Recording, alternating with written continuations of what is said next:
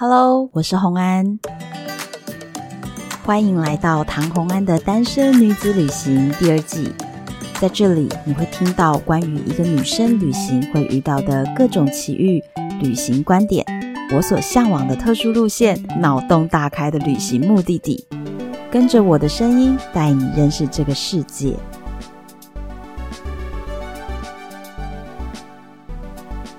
欢迎回到旅游的单元。今天要跟大家分享的呢是，如果你有一年的假期，虽然我们好像觉得这是个梦想哦，但是如果你有一年的假期，你可以规划一个一年的旅程，你会怎么规划呢？那为什么今天谈到这个话题，我们就要先请到今天这一集的来宾——地球少年。 Hello，大家好，我是地球少年秀。秀就是已经在《地球少年》的那个粉砖上面公告了，你未来的一年，就从二零二四开始的这一整年是你的 gap year。 Yes，gap year。你为什么会有这个想法？啊、因为我大学读的是德文，嗯，然后语言嘛，它是一个工具。学到大二大三的时候啊，教授们就会开始问，嗯，你有什么其他的专长啊？你有什么其怎样的兴趣啊？可以去发展。嗯，因为德语对你来说只会是一个工具，你需要另外一项专长结合这个工具去发挥，让你成为一个国际性的人才。嗯，因为事实上，老实说呢，大家会在大学选系的时候觉得，哇，语文再怎样是一个工具，我怎么样都用得到。可是呢，请大家想想看哦，如果你今天是念德文系，那你在台湾呢，其实对德的公司相对来说是相当少的。是，那所以，如果呢你要有出路的话，可能是跑到这些公司去当一个对德的工作窗口。没错。那这样子就只是在台湾做一个行政人员的感觉，对，那这并不是你想要的人生规划。没错，那但是如果你跑去德国发展的话，你跟德国人说我的专长就是会讲话，德语流利， 诶，路边扫地的或者是擦桌子的，德语也是相当流利的，诶，对，德国人哪个德语可能还流讲利？得比我好，绝对应该是啊说肯定是讲得比我好。没错，没 错，所以这就是为什么教授建议你一定要有第二专真场。正的关键是那个第二专场，对，德语是你的德加语只分是加项。分项，没错，对，所以可是台湾的年轻人常常在选大学科技的时候，他们真的会陷入这个盲点。不管是今天换成德语、法语、西班牙语，其实都是同一个问题，没错，包含英语几乎也是。就是你认为它是一个绝对用得上的工具，但事实上你必须有其他专长，它才是一个加分的东西。那所以也因为这样子，教授给你的建议是，希望你可以培养出你的第二专长。或者是去把握机会找到第二专场。那跟今天我们的主题你要去 gap year 有什么关系？最主要的关系就是我们今天的核心观念——寻找。哦，就是给自己一年时间，让自己去浸泡在别的文化、别的生长背景下的人的思想，嗯。给自己更多机会接触不一样的可能性。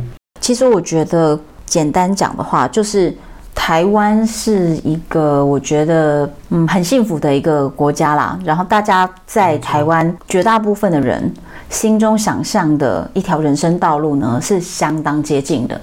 就当我旅行到世界这么多国家的时候，我会觉得台湾的年轻人所想象的未来，大致上大家的蓝图长得都一样。很多这个世界上其实有非常非常多可能性，但是台湾的年轻人是没有看见的，也不知道的。我常常讲一句话，就是没有做不到，只有想不到。没错，因为说你得根很本好，你根本没有想到，原来还可以这样，原来人生有这么多可能，原来不是一定要找一个公司，然后一直做下去，或者是不是呃不是每个学生出来不想上班就去小小的创个业，在台湾现在大概就是这两个路线，或者是说哦还没有想好的人就继续念研究所，对不对？对大家现在是这样子，但但是我觉得在国外是有非常非常多不同的人生选项，甚至如果今天在你面对即将踏入社会的这个时候，你能不能把全球的工作都当成你你的的选机项。会，对，对，全球的需求都是你的机会吗？还是不是呢？还是你的视野就局限在这个台湾市场。然后再加上台湾的父母又比较担心小孩，所以能够放手让小孩子自己出去闯的父母真的非常非常的少，非常非胆常少。量要够大，因为你知道，我收到超多超多年轻人写讯息给我，哦，说他们说服不了爸妈，是但爸妈就是不让他出去，然后问我怎么跟父母沟通。那我觉得有这样子写信给我的人已经是相当优秀嘞、他至少知道说他要怎么样去求助，怎么去问别人，怎么跟父母去沟通。他有至想少，要通过这一关，而不是被这一关就挡回去了。所以我觉得应该要出去看看，你到国外去看看，原来国外有这些职业，而台湾没有，一定有一定有这样子的差异啊。再来是原来在国外这样也能创业哦，台湾没有，或者是把这个东西引进台湾，或者是你就直接去国外发展，都是有机会的嘛。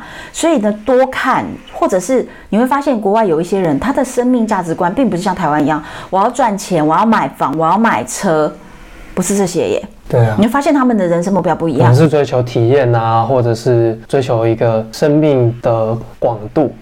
所以就是非常鼓励少年能够去国外旅行，然后再加上你爸妈也支持你，没错，这是一个非常非常珍贵的爸妈，谢谢爸妈。 对对对，非常非常难，因为我觉得我遇到太多太多写讯息来跟我讲的人，就是说哦，爸妈很担心，就是不敢放手，或者说舍不得放手，所以我觉得你有这样的机会能够去旅行是非常重要的。那就我的立场，我就是觉得我自己在很年轻的时候就到处去旅行，那旅行不是有钱才能做的事情。没错，其实地球少年也就是靠着之前打工打存了一工些钱，没错，还有一点点零花钱。这样对，还有一点父母给的零用钱，然后把它累积起来，所以呢，注定是一场穷游啊！因为我我看你现在户头里那个数字，你肯定要穷游了，不可能睡多好啦。对，哎肯定的，可能可能住的最好和吃的最好的时候是由我加入的阶段， 谢谢你，我觉得，谢谢你让我过得像个人。因为呢，你现在户户头存款，呃，还不到二十万，嗯，是然后再加上之后父母还是会给你每个月基础的，就是就相当于你在大学念书的时候的那个零用钱嘛。对，可是那这样加上去的话，其实每个月不无小补，因为你知道毕竟是穷游。其实非常补哎、对啊，这样是不是等于占了百分之五十对比例都是对父母支支持你，然后你自己存的钱？谢谢。爸妈，哎真的感很谢乖耶爸妈。所以我我是想说，趁年轻啊，多多去外面。就是吃点苦，我觉得年轻就吃苦啦，因为反正年纪大了也吃不下去 了。然后我是不是就推荐你说，那个青年旅馆对有那种一两百块床有一位？两百块，最近在找北京，北京比较贵一点，哦，北京一北床京比多少较贵，钱？一个床多少钱最便宜最便宜的，就你就看那种很像桌上很丑的那种桌巾铺在床上，就会让你睡的那种，嗯，一个晚上大概两百左右，两百台两币，百就是两百台币，两百台币，北京比较贵是两百台对，币，北京比较贵是两百台币，那台湾那是什么物价啊？台湾台北青年旅馆一个床位一千块的欸、北京最低价差不多就是两百台币， OK，然哎那后别的地方最低价嗯，有到一百内的，不要一百块台币就可以住也。要一百块，你说的是哪里啊？是东北，哦，东北是不是？东北对，好哦，一百块差不多啊，九十几一百块台币，好。中国境内。好哦，我是想说，就是趁年轻你就这样子穷游去旅行，其实真正贵的可能是第一张机票啦，目前比较大开销。对，接下来就可能是比如说火车票，火车票是一个也不便宜，也不便宜，对，但是毕竟是长途的火车嘛。但是我我是会需要至少坐个火车，但是当我不在的时候，你就可以自己走路 hitchhike，走路当然你也可以啊，因为毕竟你也是有徒步环岛。有有曾经进行过这么一个 project， OK，那所以你接下来也可以 hitchhike，男生 hitchhike 比较安全啦，就是搭便车嘛。嗯哼，我觉得中国人其实有一些乡下的人民是都都非常可爱、很纯真的，他们应该会帮你。他们一定会帮我，好，肯定的，好。我有信心。好，所以我们就要来规划一个这样的长旅行，因为你父母支持嘛，所以你今年二零二四年一整年就是一个 gap year。那我们没预错计出发的时候就是农历年过后，对，农历年后，对，等我从冲绳一回来，差不多要出发了。没错嗯二。月底，二月底二，月底抢在东北三月初的融雪之前，哦，看看还能不能看到一点雪。没错。好，那我们就来跟大家分享哦，如何规划这么长的旅行，从何开始着手呢？一开始，你最第一件做的事情是什么？第一件事情就是打开 Google Map，然后看一下自己有哪些地方想去。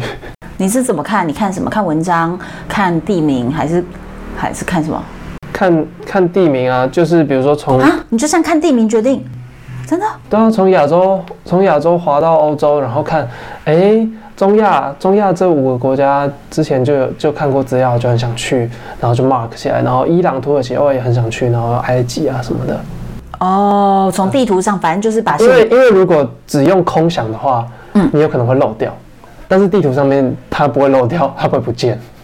哦，好，不会漏了。然后你就拉一条线，这样子就就是差不多这样走。反正就先存到清单里面。那下一步呢？你已经列出来你的你想去的国家的 list 之后，下一步是什么？下一步呢，就是想交通方式嘛。我觉得列好了想要去的国家以后要做的事情，就是要开始查。我觉得有个最最困难的就是关于他签证，好，对，签证，对签证，然后还有交通方式没有错，因为有一些国家你想飞过去，它它也不不让你见进得它不见得有直飞的班机，那你要从哪边转？那如果你要从别的地方转，那它便宜吗？还是会变得非常贵？那如果这样子比较贵，那我们要不要透过哪些的不同的转境点，它或者会变是便宜？或者是如果没钱搭飞机，要怎么样陆路前能进哦。陆路能进？啊，我跟你讲，我我知道你会 有这个想法，是因为我们之前我有跟你分享过一本书，叫做《搭车去柏林，对，这本书是由大陆的一个纪录片导演跟一个就是想要搭便车去柏林找他在柏林的女友的一个故事，所以他们两个就一起搭便车。他们的“搭车”两个字就是在讲搭便搭车。便车，对，就他们两个就这样一路这样搭过去。那这本书在中国就是兴起了一股呃穷游搭便流车浪热潮。对，热潮真的真的，这本书出版已经十年了哦。那它在出繁体中文版的时候，是由我来写序的。然后它的这个撰文的作者我也认识，我们在就是在中国有一些交流啊，然后在然后他来台湾的时候我们有认识这样。去北京可以见见，你你要去北京找他？他说呢，北京的文青，我就想说北京文青的那种生活真的好向往哦。他就说北京的文青是最不受待见的一群，大家又穷，脾气又臭。 你再想想就，哎，好像是这样子。我就觉得搭便车去柏林的这样的一个计划真的是相当有意思，整个横越了整个中亚。但是那是因为他是拿中国护照，没错。中亚国家是不是跟中国比较好一点？目前是他们是承认一中，所以他们是对台湾护照比较严格，所以相对来讲当然是对中国护照比较友善一点。但是其实他们也中间也有国家死活拿不到签证，在那本没错书上有写到这个故事。那总之，大家有兴趣可以去看哈，这本书叫《搭车去柏林》。我，所以我我们就决定说，我们要从中亚。从那中亚第一步，我要先从中国进去，是因为我在中国有一个账户，之前在那边工作过，我有一个账户，账户里面。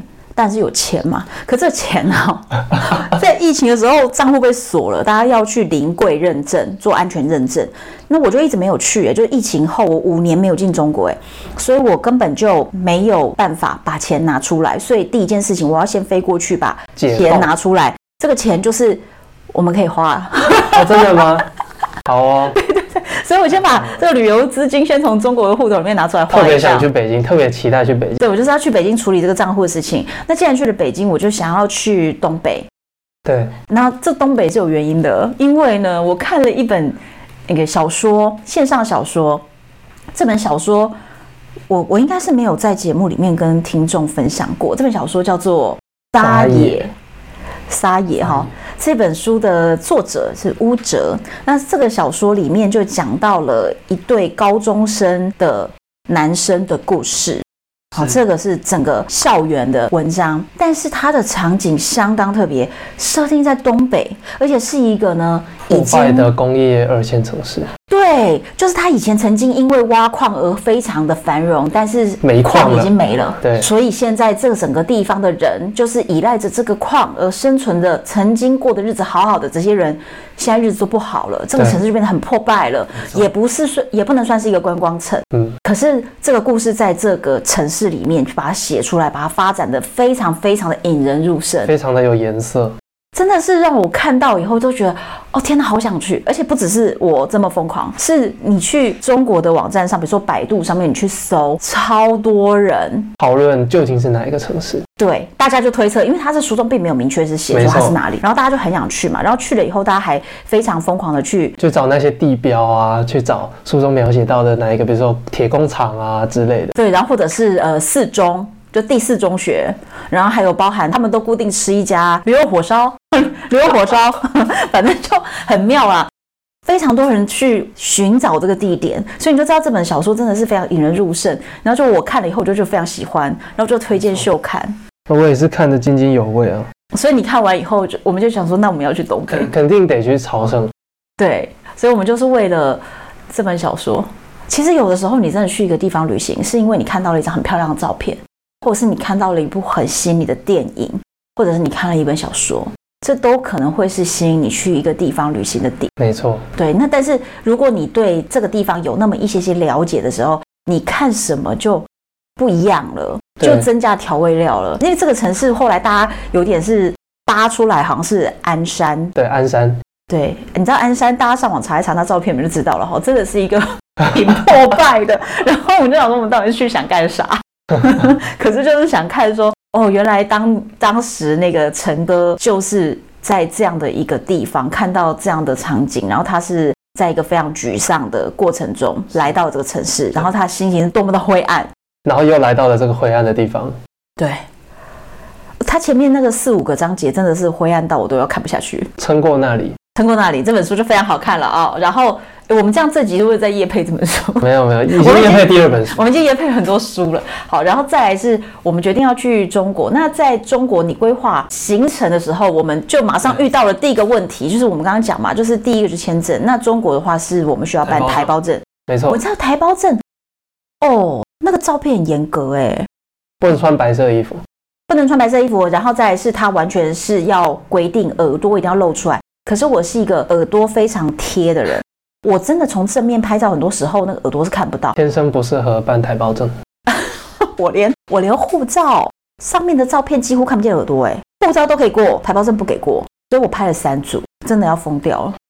但是最后的那张照片非常的满意，非常的满意，是我拍的，太对棒 了，，是秀宝拍的。那后来我们就把台胞证解决之后呢，就发现做功课上面也是完全打破我们原本的习惯，因为没错中国的网络跟我们应该说资讯的平台完全不一样。对因为中国没有算是一 Google，个不同文化圈，平行世界是不 是？中国没有 Google，你知道吗？所以你没有办法用 Google Map，你也没有办法用 Google 去搜你资料，资料会特别少。对那你要用什么？啊、马蜂窝或百度，哦，百度是他们的搜寻引擎，那马蜂窝是他们一个旅旅游游相相关关的，的对，非常多的内容可以在这边找到分享。一开始收集资料的时候，都不是习惯的网或者站是，什么小红书啊什么的，搜寻关键字，它就会有非常多非常多的资料。毕竟他们人多，针对一个城市旅游的那种解说，就会非常非常非常多多的，资源。对。但是就是你得换平台，对，对我，所以为此你就下载了一大 堆。下载非常多，下载十几个吧。哦天啊！而且他们在比如说北京的搭车也要有不同的 app，这样就是你要下载非常多啦。那但是你下载了以后，就会发现它有它的好用，因为它的资料库超大，资料库超大，对，非常非常多的资料可以去参考。那再来是发现我们要订票也不好订哎、也不好因订，为它有支付问题。每一张票都要是实名认证的，你都要填身份证字号，就是我们要填台胞证，对好像还要手机号码。对，可是我们没有大陆手机号，有时候它不认同你的台湾手机号哦。对然后有时候台湾手机号会莫名其妙被锁，你说你登录了好几个 App，然后登进去，然后他又觉得你这个号码有问题，他就对怀疑你是个诈骗账户为。什么我那么可疑呢？我就是一个想要去旅行的人而已。想要想要去中国旅行的弯弯。这个东西可能我们到北京的第一天就要去想办法把手机号给办下来，对因为我五年前的手机号现在也没有缴费就不能用 了，对，也没也没办法，所以要解锁账户，然后账户还要绑定支付宝，因为你知道对支付宝上面绑定其实是可以绑定国外的信用卡的，对，我记得好像金融卡也可以用。可是有的时候在中国的时候，网络它会不让你这样刷过，有时候刷不过哦。嗯哼，对，会出问题。像 Firas 之前就有在别集跟我们分享过，他刷不过，所以最好还是要绑定中国账户。对，所以这些问题就哇，中国虽然跟我们语言相通，可是你要去中国旅行，是一个完全不一样的生活方式。就是挑战平行世界。对，对，真的很多很多的习惯都要改变。是嗯，所以我们第一个目的地就是中国的北京，接下来我们规划去东北。东北可是这个时候你又遇到第二个问题，就是每个城市要待多久，哪些城市要先去，哪些城市要后去，没错，怎么做功课？这个就要考虑到第一季节，嗯，因为我们这次是冲着雪景去的嘛。嗯所以我们肯定得赶在融雪之前去东北嘛，对，所以呢，我们就没办法在北京花太多时间所以一开始就是大概两三个晚上，赶快把这处理一些那种支付的事务。然后就马上飙到最北边去好没了。错，应该会直接到哈尔滨，哦，先到哈尔滨啊，今先年到哈尔滨啊，今年哈尔滨非常非常的夯，夯到有人连游乐园都排不进去，冰雪大世界。其实我对于这种游乐园类型的没有非常着迷，我觉得是因为北极我至少去了三次，哦然后圣诞老人村或是瑞典的宾旅馆我都去了非常多次了，宾旅馆我至少去了两次，两年不同的宾旅馆，好想去哦！所以我对于就冰雪大世界就觉得嗯还好，有去也可以，没去也可以。你是很想去，是不是？我我我还好，因为毕竟之后会去瑞典。哦，好 哦，哦，这个有一年时间去旅行的人，果然就是可以讲出比嗯较没错，有气魄的话。重点是不想去那边体验人挤人啊，对因，为真的很可怕哎、我有看过一些评价，就是有些人卡在里面，然后都是在排队，出来的时候只玩了不到十分之一。哦，这跟就迪士尼是同一个逻辑，对是啊不，是？对啊，对啊。另外一个，我们在东北要考量各个城市应该要待多久，可是这个时候我就发现呢、你是第一次规划这种长旅行嘛，所以你没就错出现了一个盲点。我那时候就是很直觉的查了呃沈阳要去哪里，嗯，然后呢就跳出了很多旅行社的资料，然后我就一一点进去看了。但其实我们背包客跟旅行社路线的走向其实会差蛮多的。对，那我可以跟大家分析一下，如果你先是比较长时间的旅行，或者是你自助旅行，其实我没有非常建议参考旅行社行程，没不是不错，不是不能哦，但是为什么我觉得不建议呢？第一个是。呃，旅行社安排的时间是有限的，因为他们对是要做最大宗的客人，那大家都有假期日期的就限制用，最划算的时间、应该说最短的时间最，短的时间去踩最多的点。差不多会是这样 啊，差不多。对，所以比如说东北他们都几天，了不起十二天就很嗯多了就差啦。不多十二天啊，我不相信，就是最多的十二天。可是我不相信大家会包十二天，因为十二天你为什么不去欧洲？ 对呀、所以如果是东北的团，可能他就会给你安排那种，就是比如说八天、九七天，天一就一周，一周多一点之类的那种事情。对，所以其实光是时间方面啊，就跟我们自己想要规划的行程就完全对不上了，所以你其实是有点难参考。对，这是一个问题。另外一个问题就是，其实旅行社有时候他为了要让观光客觉得有丰富的行程点，所以他会有一些是相当观光化的点。对，没错。但是不见得是你喜欢，所以我觉得自助旅行最好的方式就是你必须做一点功课。如果那不是你的菜，那你就不要去了。先去看有哪些特别的景点，然后再从那些景点之中筛选出适合自己的景点。比如说这次你参考了东北行程，有一个你就跟我说你觉得没有要去。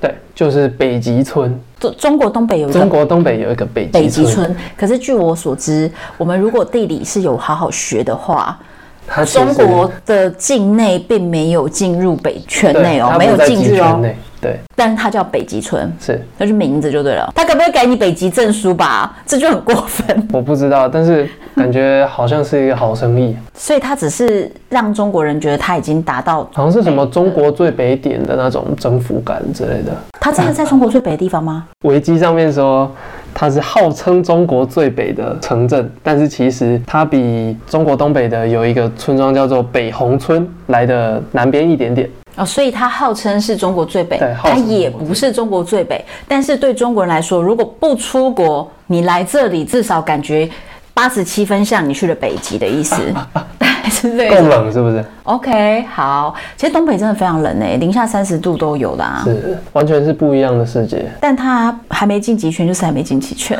你不要以为我们没有学地理哦， 有像这样子的点，就是其实是比较那种旅游噱头的感觉的，所没以错像这个我们就砍掉了。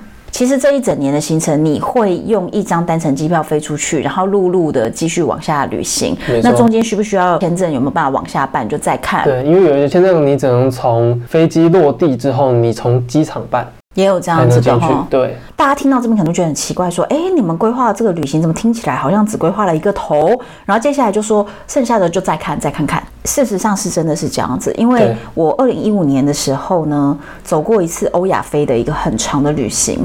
我当时是从北京，然后到蒙古国，然后再往北。到贝加尔湖，横越整个俄罗斯。那一开始呢，是想要往西横越所有欧洲国家，直接到英国伦敦。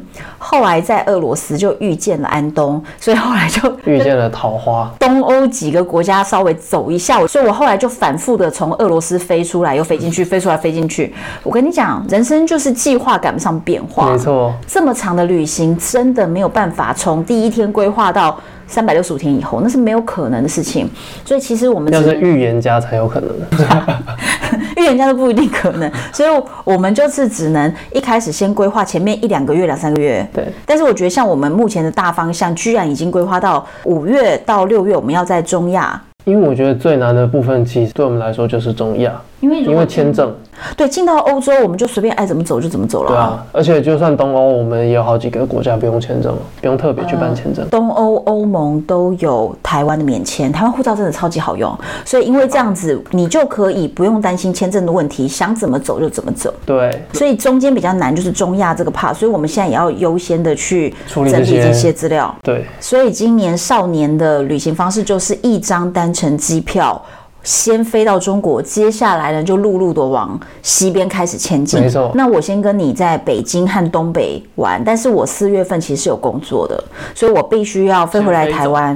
然后再飞到摩洛哥，然后再飞回台 湾，然后再飞就跟你会合。对所以四月份我们会分开。对，你打算四月份去哪？因为我们三月份都待在东北嘛，嗯，所以呢，我想再去中国的另一端看看。然后刚好呢，最近也收集资料的过程中，在小红书看到了有一辆列车，它是可以从东北直接开到新疆，什么？坐七十个小时还是六十几个小时。我也想去啊。那那等你飞过来啊，你少来这时间，哪有办法？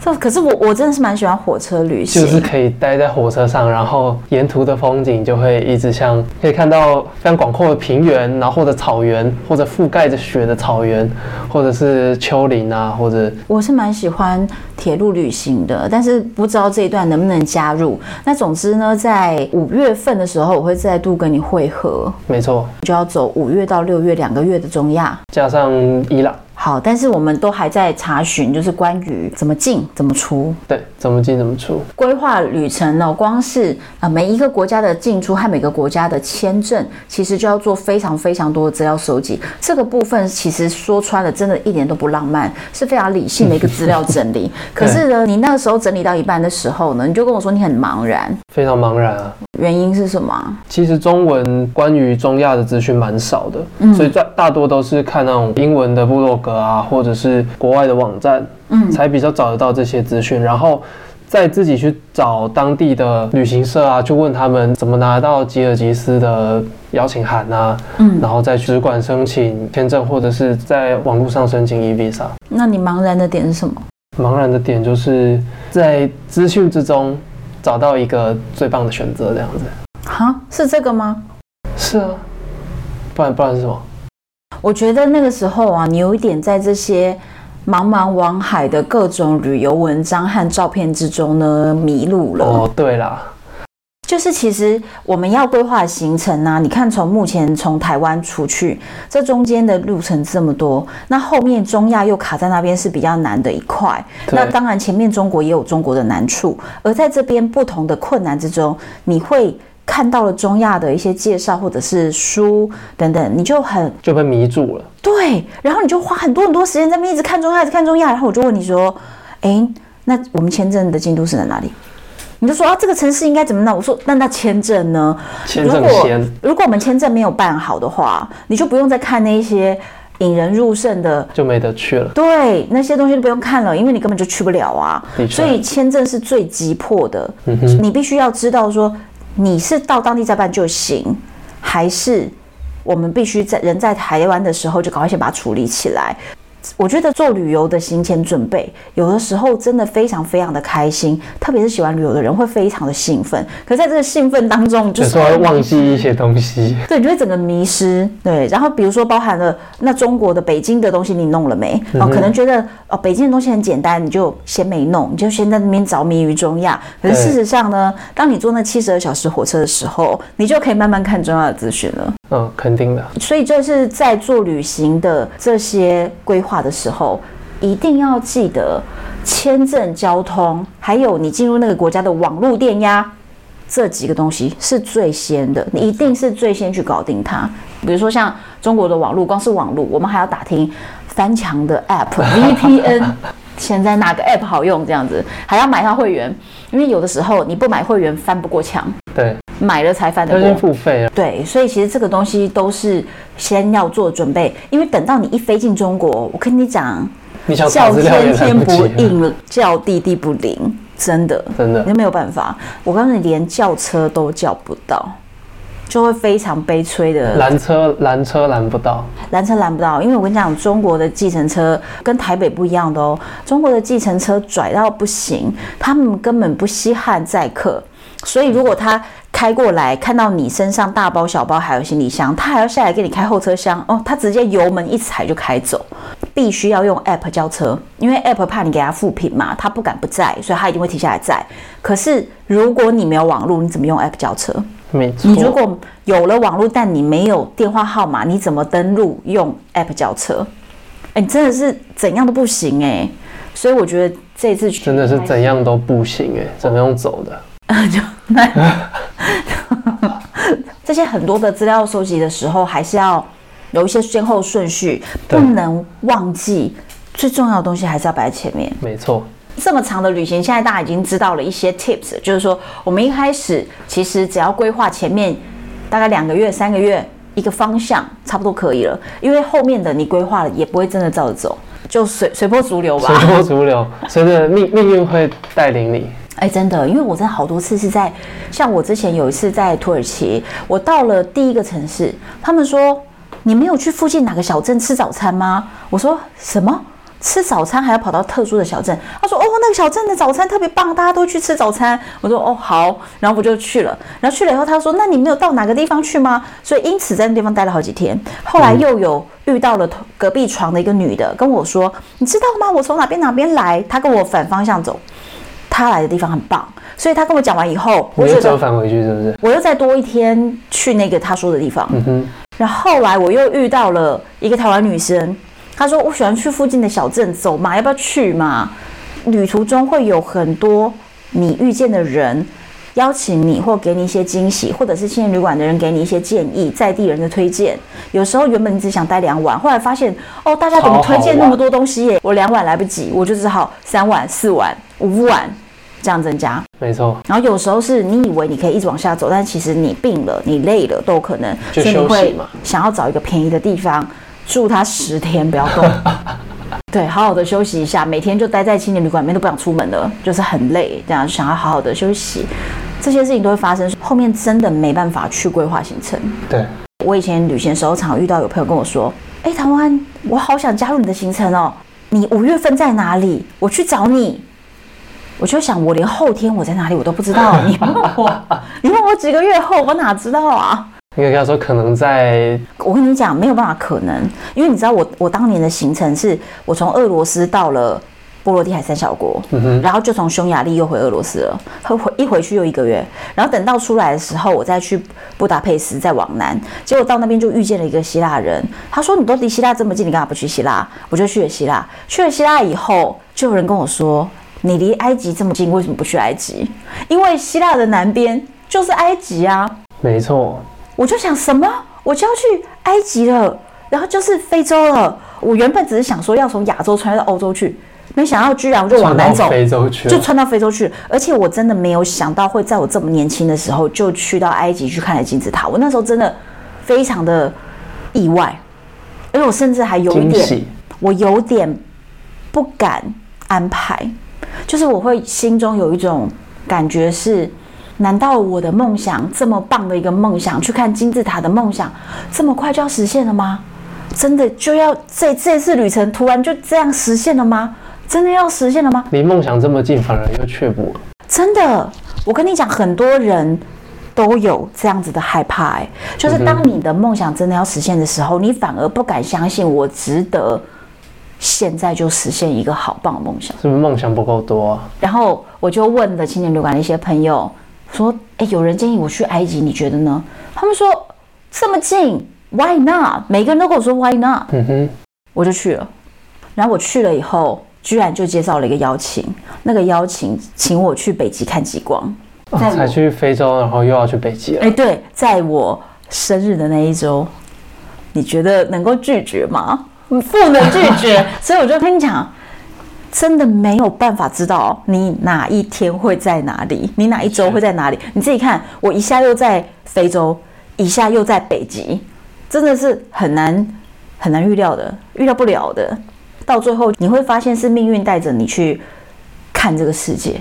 讲得很好，所以我觉得你要在旅程中多多跟不同的人交流。就会有更多走到岔路的机会。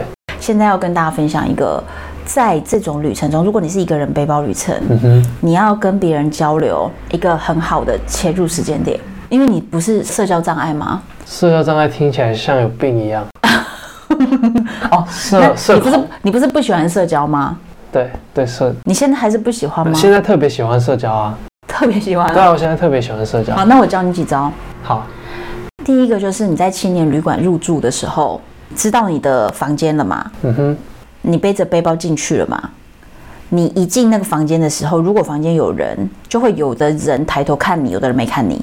如果有人跟你四眼相对，你就对他微笑。微笑的力量是不是？对，但这招在俄罗斯不要随便用，别人会觉得你是傻子。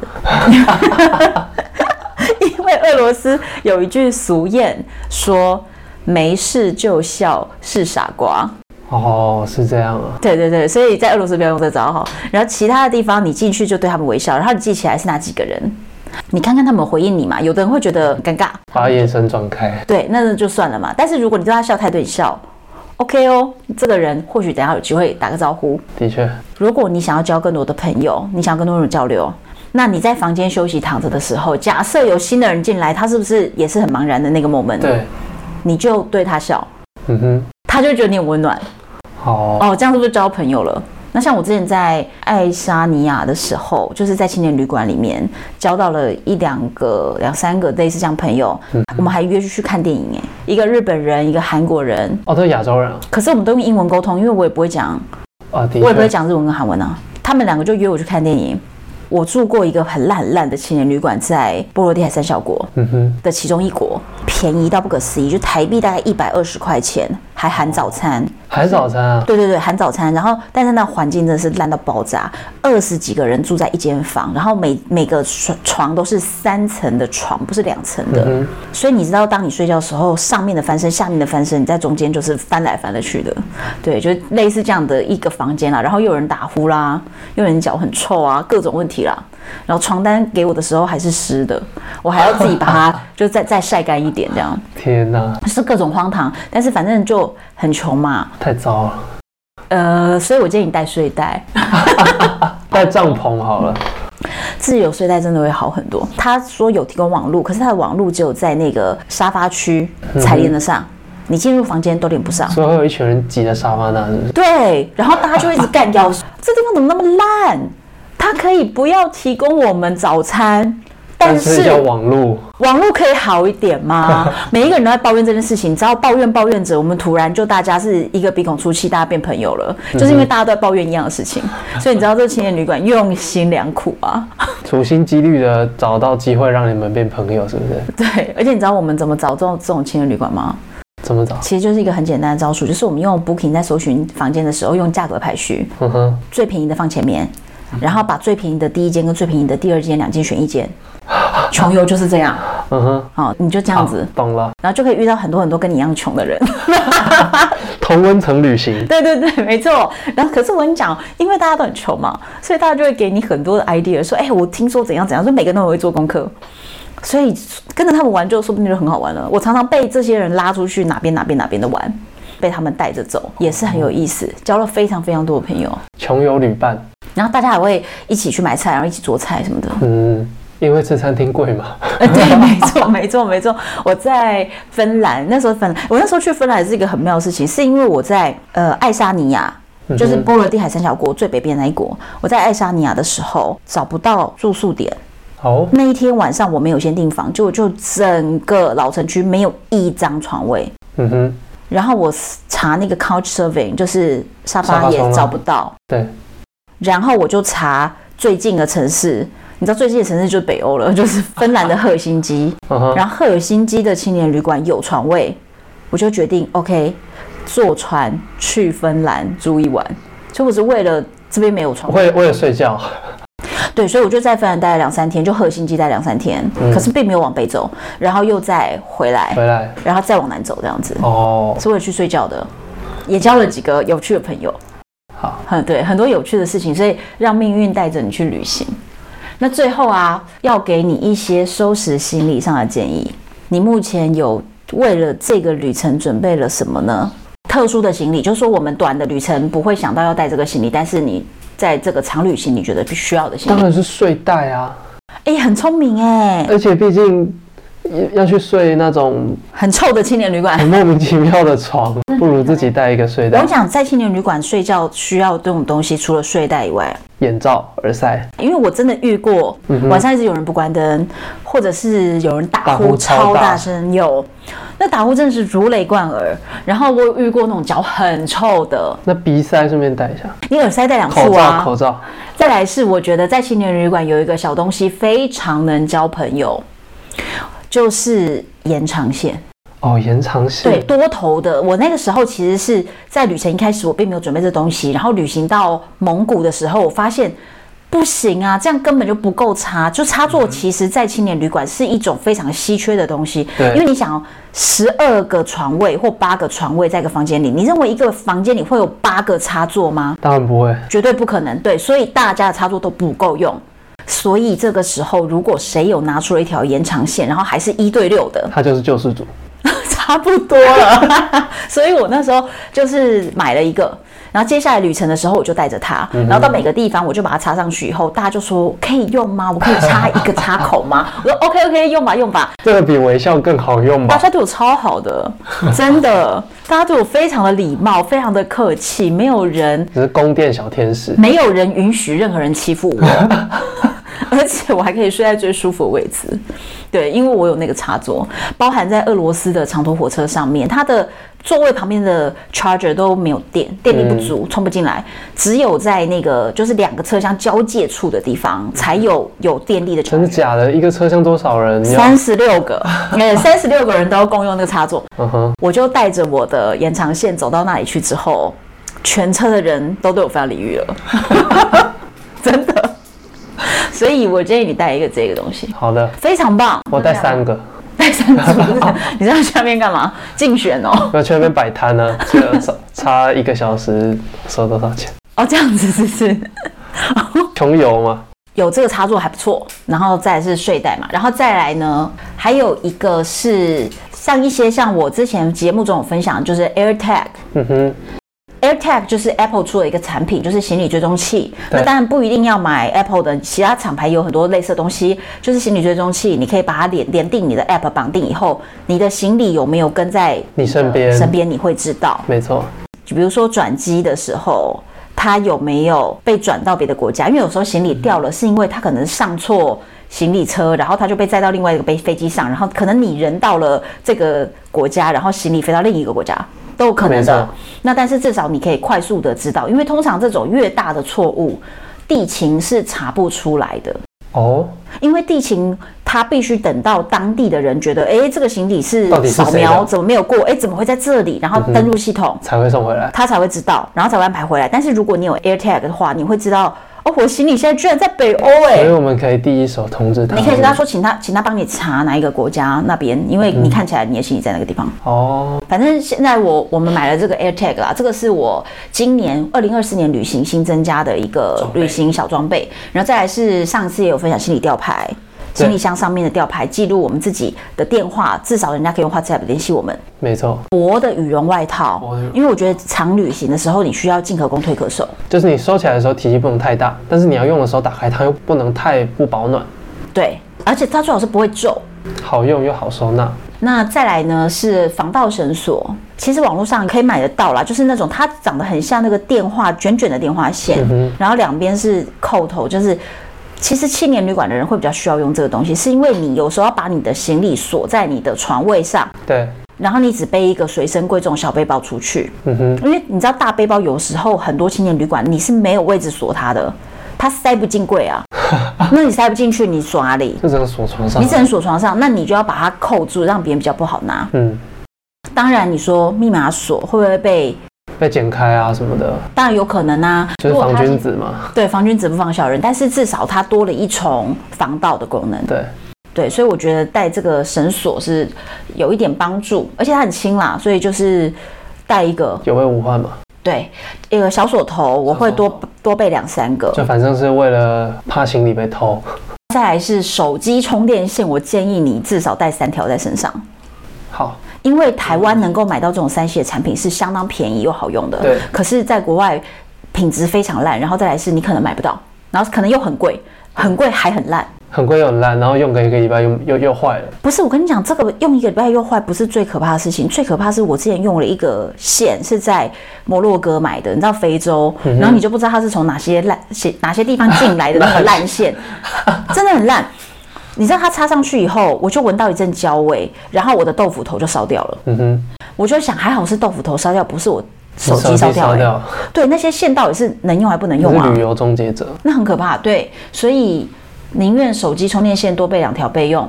再来是行动电源嘛，这个行动电源大家都会带肯。定的。再来，呃，夹链带我觉得是很好防用水的，的吗？就是我跟你讲是要干嘛用的啦。嗯哼，去餐厅吃东西啊，有时候你多点的你没吃完，嗯哼那毕竟你是穷游，对不对？对。请你把它装到夹链袋里面，你可以还当地下午点心吃。哦，懂了。，对，因为你就是比较穷嘛。嗯哼，不穷的人不用带假链带了。然后再来，我自己还会带电子书。我也会带电子书，好毕竟比起带实体书，电子书真的是非常轻便，然后它一本有抵个十几二十本，你可以装非常非常多的资讯量，然后你在无聊的时候打可以开看就可以对拯救你无聊的灵魂。大家可能会问说，为什么你不用手机看就好了？嗯哼，手机看眼睛会累啊，还有蓝光啊。对，第一个是眼睛会累，第二个是你的手机如果它有别的功能，它又要导航又要照相的话，那你还把它拿来看书，那它会不停不停的耗电。对，那电子书是一个相当不耗电的产品，那对你来说有另外一个东西，你就不用担心它一直在耗你手机的电。而且拿出另外的东西也比较好，作为一个心理暗示，你可以转换心情，好好的看书。啊！居然讲出这种！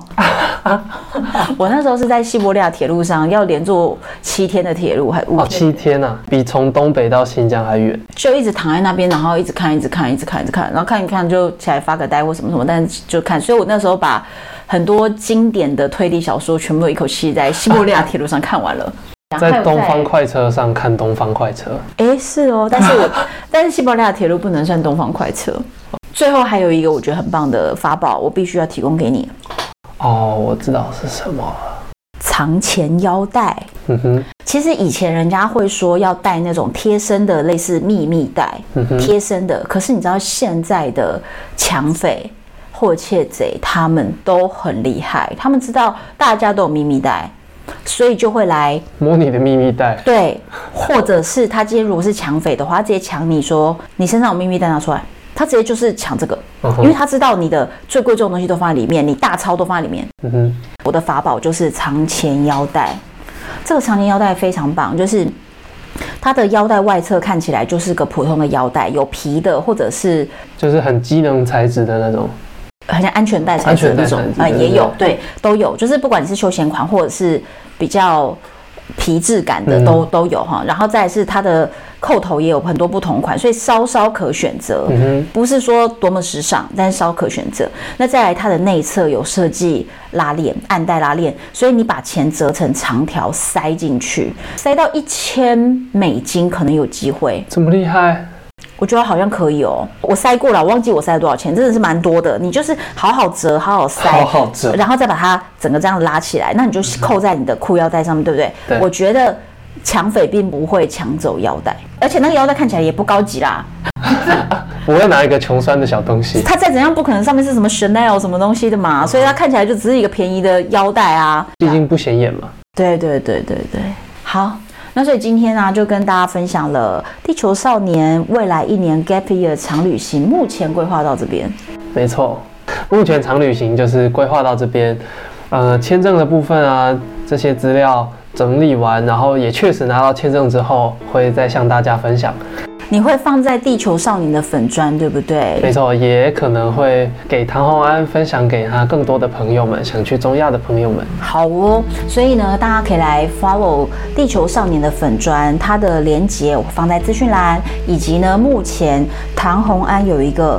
我自己的赖群组，这个赖群组里面有许多我之前上过节目的来宾啊，还有跟我很好的一些其他节目主持人呐、还有比如说 Echo 啊，大家很喜欢的 Echo，或者是呃 Firas，还有地球少年也在里面。没错，那接下来我们的旅行业都会在这里跟大家分享，所以呢，欢迎加到我们的群组里面来。那加到群组里面来，也可以私下跟我们聊聊天，这样。所以在这边呢，上面有唐红安本人回复大家。那我们这群组目前呢，大家还算是冷静理智的 style，就是并不是很常聊天的，所以不用担心说加了这个群组多吵嗯哈比，较偏资讯型的，也没有多少资讯，真就是。为资讯。之后我们旅行的时候，我会在这边跟大家分享，就是第一手的会在这边，好不好？